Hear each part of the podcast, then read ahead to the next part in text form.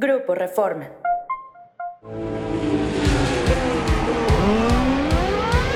Wicked. fantastic, Checo. Absolutely fantastic.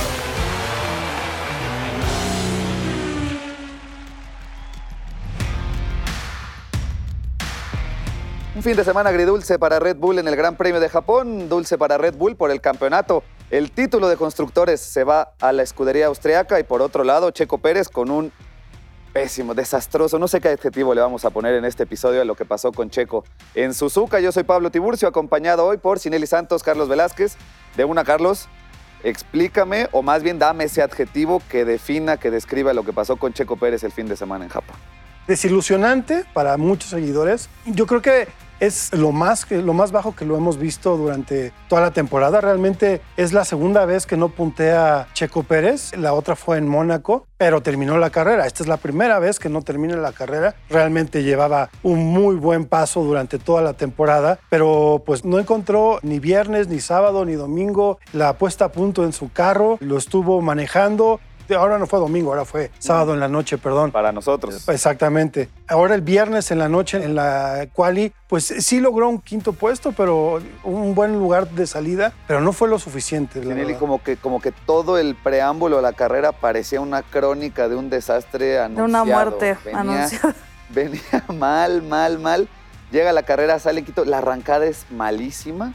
Es muy mala, sobre Después todo. error tras error, ¿no? Sí, sobre todo es mala porque se emparejan en ese momento de, de la primera curva, de- para llegar a la primera curva, se emparejan Carlos Sainz, Checo y Luis Hamilton, y Sainz es el que provoca el choque, y al final pues termina afectando a, a Checo y Checo a Hamilton. Entonces, quien se lleva la peor parte es Checo porque tiene que regresar a los pits a cambiar la parte delantera, que es donde empieza como a sufrir estos, digamos, daños severos, y regresa, pero en esa intención de querer adelantar rápido con un, virtua- con un auto de seguridad se viola ahí unas reglas de que no se puede adelantar y adelanta, entonces lo sancionan ahí también y entonces vuelve a tener ya a reactivarse la carrera y en su intento de querer avanzar más puestos se choca con el Haas de Kevin Magnussen y al final le arruina la carrera al danés también y él O sea, también se queda maniobra sí, no, no, no. arriesgada Entre toques, Arriesgada. errores, eh, fallas de cálculo. Carlos, la carrera más desastrosa que yo le he visto a Checo Pérez, no sé si tú te acuerdes recientemente de algo tan espantoso como lo que hizo el fin de semana. No, yo creo que no lo hemos visto en, en años. Yo creo que en Red Bull no ha tenido es- esa actuación, ni siquiera como la que com- comenté en Mónaco, pues fue un error en calificación y, y de ahí ya no y, y pudo Mónaco subir. no se presta, pues, para, para rebasar y... Exactamente. Ni modo.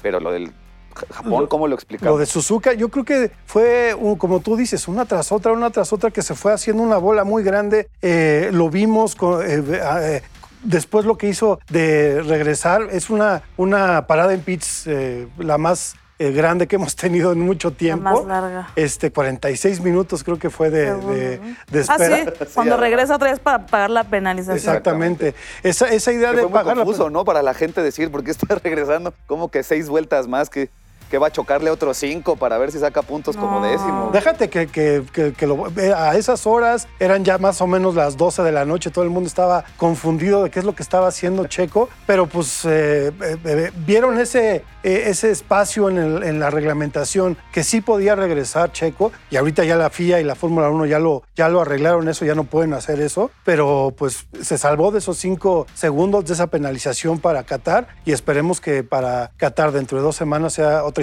Pero se salva nada más de, la, de, la- de los cinco segundos que le dieron por, el, por violar esta regla de- del auto de seguridad. No, no sabemos si con el choque de Kevin Magnussen también se llevó otra, porque al final abandona y ya no se dice nada. Entonces habría que esperar si para Qatar se aplica una nueva sanción, si le dicen que tiene tres puestos en la parrilla de salida, que tiene que irse más atrás. Al final no sabemos porque eso no estaba claro en el reglamento cuando se hizo.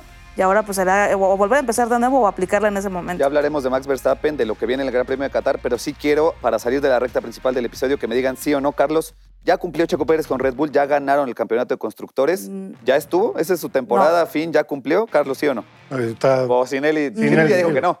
No, no ha cumplido porque al final el objetivo general de la escudería es terminar 1-2. Y ya con, al no sumar estos puntos importantes que era en Japón, en la casa de, de su constructor de, de unidades de potencia de Honda, tenía que haber apretado ahí sobre todo el acelerador para aumentar esa ventaja que tenía con Luis Hamilton. Ahora ya se redujo a 33. Y aunque sí es poco probable que el campeón del mundo sume muchos más podios, creo que al final el que sea constante va a ser un punto complicado para Checo. Carlos, ¿ya cumplió o no cumplió? No ha cumplido, eh, todavía falta algo y además porque se vienen tres carreras sprint de aquí en adelante, una en Qatar, otra en Austin y lo- la siguiente en Sao Paulo, en Brasil, donde se van a sumar los 26 puntos máximos de una carrera más los 8 puntos máximos que se pueden ganar en un sprint. Entonces, esos, esos puntos van a ser muy importantes para que Checo se mantenga en ese lugar. Yo creo que a Red Bull sí le interesa eso. No le, no le va a dar más, no, no le da ni puntos extras, ni, ni gana más dinero por ese 1-2, sino que es algo que no ha hecho Red Bull. No, no ha logrado un 1-2 en su historia y eso, eso podría darle un, un- un cierre de oro a, a Red Y Bull. ni hablemos de la extensión de contrato de Checo porque esas cosas de los asientos y la- el movimiento se ve difícil para la próxima temporada. Dejemos ese tema ahí en el tintero. Hay que ir a la zona de curvas, hay que platicar de Max Verstappen. Cátedra. Ahí sí el adjetivo no es otro, es una cátedra lo que hizo Max en Japón. Carlos, todo el fin de semana dominó, la carrera la dominó, mientras todos se preocupaban porque si Checo, porque si no, Max estaba sacando 9, 10 segundos de ventaja brutal. El, el equipo es campeón de constructores, sí por lo que ha hecho Checo, pero lo que está haciendo Max Verstappen es de otro mundo, Carlos. Sus 400 puntos eh, ya es, es lo que haga, la ganancia que tiene Max Verstappen. Él solo, él solo pudo haber ganado el, ya el, campeonato de, constructores. Se le suman los otros eh, puntos de, Sergio, muy buenos de todas maneras, pero lo que hizo Max Verstappen hasta predecir su, su- su llegada de 20 segundos ah, de primer lugar es, es un fuera de serie. No, totalmente. Ah, Sinelli, dos preguntas. Uno, que la gente que nos escucha sepa qué necesita Max para coronarse en Qatar. Y dos, y va, estaba para los dos, ya ese nombre de mejor piloto de la historia como que va teniendo tintes para el neerlandés o estamos muy pronto. Primero cuéntale a la gente qué necesita Max. Pues mira, se viene una carrera en Qatar dentro de prácticamente dos semanas, en la que además de los puntos, como bien mencionaba Carlos, los 26 disponibles, va a haber otros 8 con la carrera sprint. Ahí va a ser el tema, que prácticamente se puede coronar el sábado desde la carrera sprint, porque solamente necesita de tres puntos para coronarse, para que esos 180 puntos restantes que quedan entre Qatar, este, Estados Unidos, México, Brasil, Las Vegas y Abu Dhabi, se reduja, se reduja a solo 177 puntos y ya con eso gana sin importar el resultado de su compañero Sergio Pérez.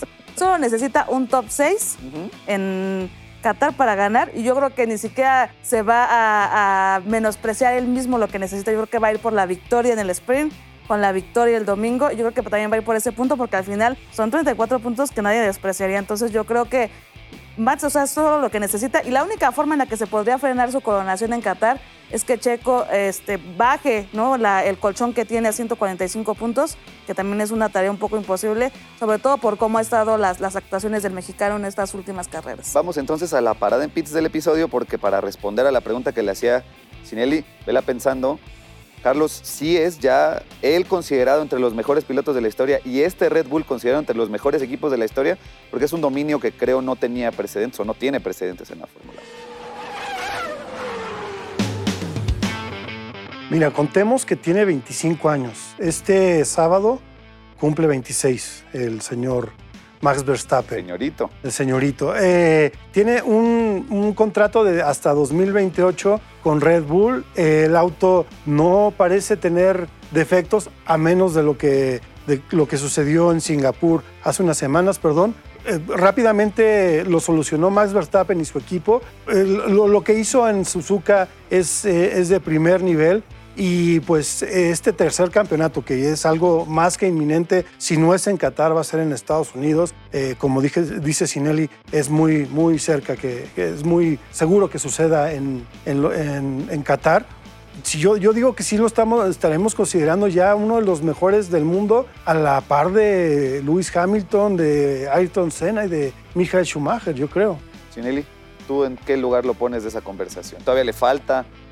Ahí está. Yo sé que tú eres fan de otros que han ganado más, pero eh, no puedes negar que es un piloto. No, tiene mucha calidad y creo que al final a la gente a veces le va a molestar que, que se le mencione como un piloto de otro planeta, pero al final es lo que está demostrando, ¿no? El que sea un piloto tan aguerrido, que él mismo se construya esa ventaja, que al final pues no le importe mucho pues en la pista en la que va a conducir. Yo creo que habla muy bien de la formación que él trae desde que empezó con Red Bull, pero también me parece que la forma en como Red Bull lo está manejando al final lo hace uno de los campeones menos queridos, o al menos es lo que va a pasar, porque pues siempre tratan como de darle ese foco, ¿no? De darle como los mismos asesores de ser como su RP personal, entonces me parece que sí es un campeón de los que puede estar compartiendo las filas con Luis Hamilton, con Schumacher, con Alonso, que también es considerado como uno de los más grandes, pero me parece que las actitudes que tiene el equipo y las que tiene también el piloto lo hacen ver como un, como un campeón construido a cierto modo, no a cierto modelo. Y, y al final puede ganar miles de campeonatos, pero pasa lo que con Sebastián Vettel, ¿no? Va a ser un campeón olvidable al final de cuentas porque no es alguien que con su personalidad o con la forma que, que tiene de comportarse fuera de las pistas te genere un interés, eh, pues además de lo que hace. Y pasa lo mismo con Red Bull como escudería, teniendo a Max Verstappen como imagen también a, la postre va a ser una escudería que digamos, eh, no es de tradición. Yo creo que no tanto en los cuatro campeonatos que construyó con Sebastián Vettel, sino más en estos últimos dos, porque al final, pues Vettel sí tenía una competencia interna con su propio compañero y también ahí estaba Alonso, estaba Luis Hamilton, en otros equipos compitiendo.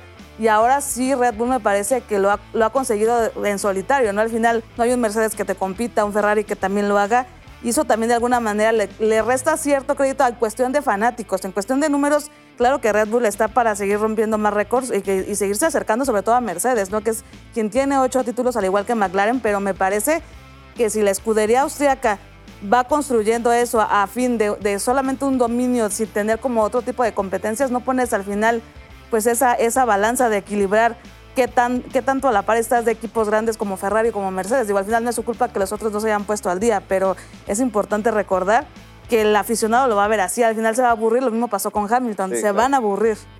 Pero no, no, no crees, perdón, eh, Pablo, eh, ¿No crees que es más acierto de Red Bull, error de los otros, eh, los otros escuderías? Realmente el equipo que hicieron en Red Bull con Christian Horner con Adrian Newey construyendo este RB19 y se viene eh, preparando desde los, dos, eh, desde los dos campeonatos anteriores de Max Verstappen, un, auto de excelencia que algo que no lograron ni Aston Martin, ni Mercedes, ni, ni, Ferrari. Lo, han tratado de copiar y lo, han y lo llegaron a copiar.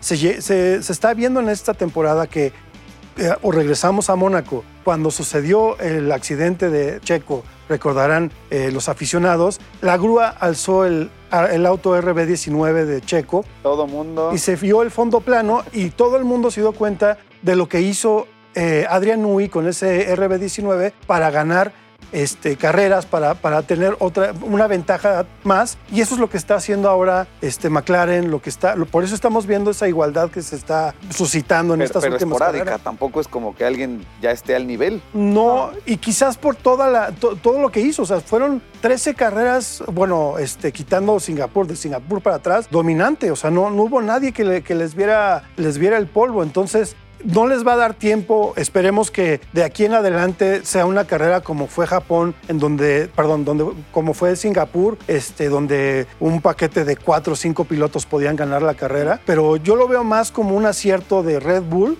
que se preparó y vamos a ver próximamente cómo les va a afectar eso que hemos estado platicando de la, penalización que tiene por haber excedido el, presupuesto eh, en el tiempo del túnel de aire y todo eso. Pero algo que ya está, que, ya es definitivo es el eh, Red Bull está de otro nivel, es totalmente. Vamos a la zona de DRS del capítulo porque sí hay que platicar entonces de quién es el equipo que va a quedar en ese segundo lugar que se va a sentir como el primero, porque la verdad es que la diferencia con Red Bull es, es maratónica. Sineli, ¿quién, digo, más allá de cómo está ahorita la tabla, qué equipo ha mejorado? Porque veo también un McLaren más competitivo. Los Ferraris no sé si son los pilotos los que nomás no cuajan. ¿Qué, ¿Qué, escudería ves tú compitiendo por ese segundo lugar que se va a sentir como un primer puesto? Al final es tan impredecible porque unas carreras está arriba Ferrari, otras está Mercedes, otras está McLaren, sobre todo McLaren, creo que después del regreso de vacaciones es quien más ha estado como ahí pegándole a, Red Bull, tratando como de intimidarlos, aunque, sea la, aunque sea la arrancada, pero estando ahí presentes. Pero lo que pasa con McLaren es que el tiempo ya se les está acabando prácticamente. O sea, va a ser imposible que alcancen prácticamente imposible que alcancen a Mercedes en ese segunda, segundo lugar. Yo creo que Ferrari sí tiene con qué pelearle a Mercedes esa segunda posición. Olvidémonos de Aston Martin, esos ya están fuera de la jugada, pero creo que sí va a estar entre ellos tres. Yo creo que a Lando lo- también lo que le falta es tiempo. Si sigue sumando podios, va a ser difícil que pueda subir hasta el tercer eh, lugar o el segundo que tiene Checo en el de pilotos, pero creo que Ferrari y Mercedes iban a estar muy reñidos en esa pelea por el segundo lugar en el campeonato de constructores. Sobre todo Ferrari, que se ha visto más veloz ¿no? en, la, en las clasificaciones, y Mercedes se ha visto relegado, sobre todo por estas peleas también internas entre sus pilotos, que no tratan de sumar tantos puntos. Entonces yo creo que sí pondría a que Ferrari va a alcanzar a Mercedes. Ferrari, para Sinelli, Carlos, ¿tú ves si ves a McLaren o, o te vas? Yo veo más a McLaren rebasando a Aston Martin para el, para el cuarto puesto que, que llegando a ese segundo, peleando ese segundo lugar con Mercedes y con, y con Ferrari. Digo, McLaren tiene ahorita una diferencia de 49 puntos ante, ante Aston Martin y como hemos visto en las últimas carreras, eh, Aston Martin, eh, pues lamentablemente, ¿qué podríamos decir de, Lance Stroll que está deberíamos estar hablando también más, así como hablamos de la diferencia entre Max Verstappen y Checo Pérez, podríamos hablar de la diferencia entre Fernando Alonso y Lance Stroll, pero pues no se habla mucho porque pues, es Aston Martin y no va a llegar a ningún lado. Entonces, eh, McLaren sí lo veo peleando con Aston Martin y Ferrari, opino lo mismo que, que, mm, que Sinelli, le va a dar mucha pelea. Quizás llegando aquí a México vayamos a tener esa pelea por el segundo puesto muy, muy, muy aguerrida y esperemos que ya con Checo ya esté definido más que, más que definido con estas dos carreras que vienen en Qatar y en Austin, se pueda, se pueda alzar Checo con, con victorias o, o con algo más que podios. Hablando de puntos y posiciones en la tabla, vamos ya a la bandera cuadros del episodio. Si me ayudan, por favor, Carlos, con el campeonato de... Tú traes pilotos, ¿verdad? Constructores.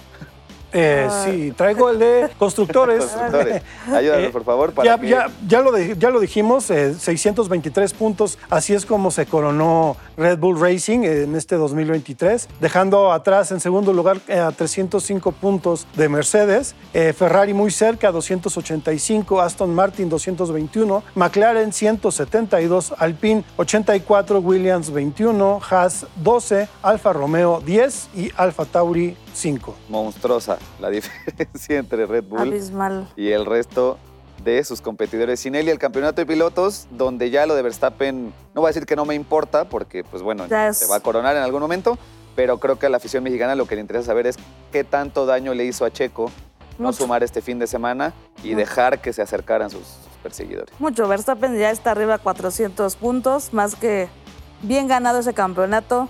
Checo Pérez se queda igual con los 223 que, que traía desde Singapur, pero ya, le, ya Luis Hamilton le recortó, entonces ya está a 33. Luis Hamilton tiene 190, Fernando Alonso con 174.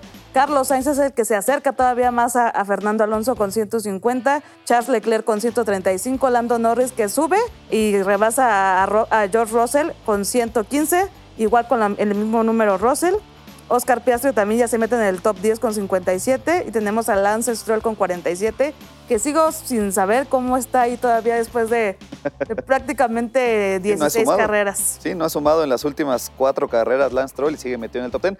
Que por cierto, para que la gente lo ponga en contexto, de ese top 10 solamente dos pilotos no sumaron este fin de semana.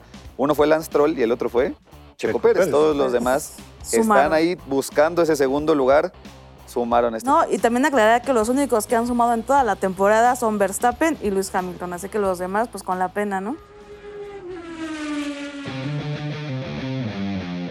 Con la pena y además, como dices, Hamilton acechando ya el puesto del mexicano. Recordarle a la gente que este fin de semana, este fin de semana no hay gran premio, nos vamos hasta el fin de semana del 8 de octubre, si no me equivoco. El 8 ¿verdad? de octubre, el domingo 8 de octubre a las 11 de la mañana será el Gran Premio de Qatar, eh, empezando desde el viernes con las prácticas a las 7 y media, la calificación a las 11. Recordemos que tenemos una, una, eh, una carrera sprint el sábado con el sprint shootout a las 7 de la mañana y la carrera sprint a las 11 y media de ese sábado 7 de octubre. Y ya el domingo 8, A la las 11. carrera A las a las 11. 11 de la mañana. Pero lo que sí van a tener ustedes que nos escuchan es máxima potencia la próxima semana para platicar de todo lo que vendrá en el Gran Premio de Qatar. Yo soy Pablo Tiburcio. Gracias, Carlos. Gracias, Sinelli.